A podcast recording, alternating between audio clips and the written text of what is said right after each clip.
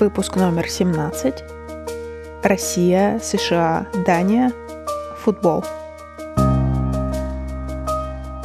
Всем привет и добро пожаловать! Это подкаст Next Level Russian. Подкаст для изучающих русский язык. Здесь нет скучных правил и грамматики языка, но есть различные истории, рассказанные на русском языке с объяснениями некоторых непонятных слов. Передаю огромный привет своему слушателю Ивину из Новой Зеландии за поддержку на Патреоне на более высоком уровне. Когда у меня появляются новые подписчики на Патреоне, или когда существующие подписчики выбирают следующий уровень поддержки, мне становится очень тепло на душе и очень приятно, что вы находите мою работу полезной. Спасибо огромное. 11 июня начался чемпионат Европы по футболу. Поэтому я решила поговорить про футбол в этом выпуске и сравнить, как к нему относятся в России, в Дании и в США. Я не очень большой эксперт в футболе. Иногда я смотрю какие-то матчи за компанию с моим мужем, но далеко не каждую игру. Кстати, делать что-то за компанию — это выражение, которое значит делать что-то не потому, что вам нравится само это дело, а только потому, что вы хотите делать его вместе с кем-то другим. Например, если кто-то предлагает вам вместе сходить в магазин, а вам в магазин не особо нужно, вы можете сходить с ними за компанию. В общем, этот выпуск не будет очень долгим, но, надеюсь, он все равно будет для вас интересным. Поехали!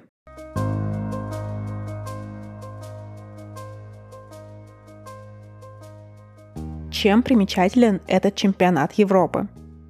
Во-первых, это первый чемпионат Европы, который пришлось перенести. Изначально он должен был проходить в прошлом году, но его перенесли из-за пандемии коронавируса. Теперь он проходит в 2021 году. Однако официальное название чемпионата по-прежнему Евро-2020. Второй интересный момент. Чемпионат проходит в 11 странах. И три из этих 11 стран не смогли пройти финальную стадию чемпионата. Азербайджан, Румыния и Ирландия принимают у себя игры, но не играют сами. Команды этих стран выбыли из чемпионата еще на отборочном этапе. До этого всегда чемпионат проходил в одной или двух странах, и эти страны гарантировали себе место в одной из групп чемпионата. Забавно, что Россия и Дания попали в одну группу в этом чемпионате.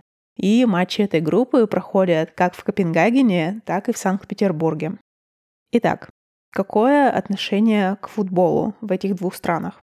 В Дании футбол обожают. Это самый популярный вид спорта, и в день первой игры датской сборной уже с самого утра можно было видеть людей в красных футболках и с датскими флагами. К сожалению, во время первого матча произошел несчастный случай с игроком сборной Дании Кристианом Эриксоном. Он потерял сознание на поле, и медикам пришлось его реанимировать. Это, конечно, всех шокировало, и весь мир очень переживал за Эриксона.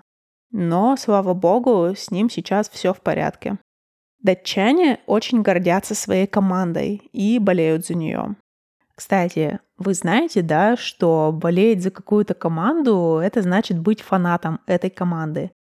Я не знаю, почему для этого используется то же слово, что и для обозначения состояния болезни.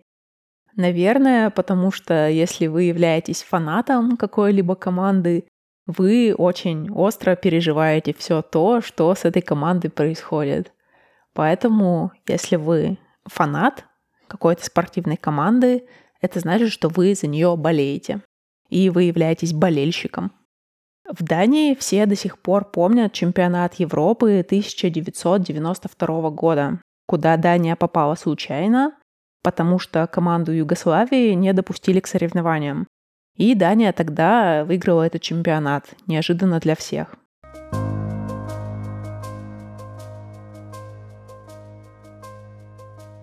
В России тоже любят футбол, но странной любовью. В русском языке у нас есть поговорка «от любви до ненависти один шаг». Мне кажется, российские болельщики гордятся своей командой, когда она играет хорошо. но очень сильно ругают ее, когда она играет плохо. К сожалению, сборная России чаще играет плохо, чем хорошо, и поэтому постоянно подвергается критике. Самый успешный чемпионат, в котором играла Россия, это чемпионат Европы 2008 года. Команду тогда тренировал иностранный тренер, это был голландец Гус Хидинг, и тогда мы заняли третье место на этом чемпионате. Я очень хорошо помню, как радовался народ. Это было вообще какое-то безумие. Я тогда жила в общежитии, и я помню, как Всю ночь потом люди радовались, и были празднования и в общежитиях, и на улице. Википедия говорит, что на улице Москвы тогда вышли 700 тысяч человек. Это был, наверное, первый и последний раз, когда сборная России достигла такого большого успеха. Но вообще мой муж говорит, что российский футбол сейчас находится в упадке. Российские клубы очень плохо играют в международных соревнованиях, таких как Лига чемпионов или Лига Европы, и почти всегда проигрывают.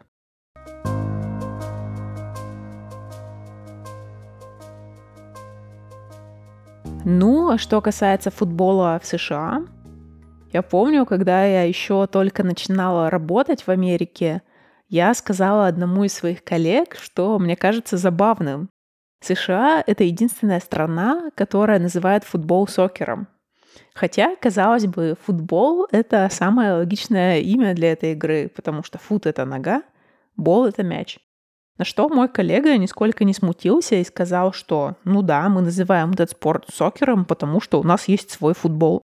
Я встречала в Америке людей, которые интересовались обычным европейским футболом, но их было гораздо меньше по сравнению с фанатами американского футбола, бейсбола и баскетбола. Но опять же, мой муж говорит, что футбол в США сейчас на подъеме, интерес к спорту растет, появляются новые футбольные клубы, звезды клубов Европы приезжают в США доигрывать свои футбольные карьеры. Например, в свое время в Америке играли Дэвид Бекхэм, Златан Ибрагимович, Бастиан Швайнштайгер и другие. Швайнштайгера я, кстати, видела вживую один раз, потому что он играл за футбольный клуб Чикаго Файр. Также американцы очень патриотичны и болеют за свою сборную на мировых чемпионатах.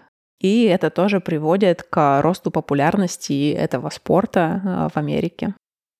Вот такой небольшой выпуск. Так отличается отношение к футболу в этих трех странах. Смотрите ли вы футбол и нынешний чемпионат Европы? Дайте мне знать в комментариях, как обстоят дела с футболом в вашей стране. А у меня на этом все. Подписывайтесь на мой подкаст и рассказывайте о нем друзьям. До следующего раза. Пока.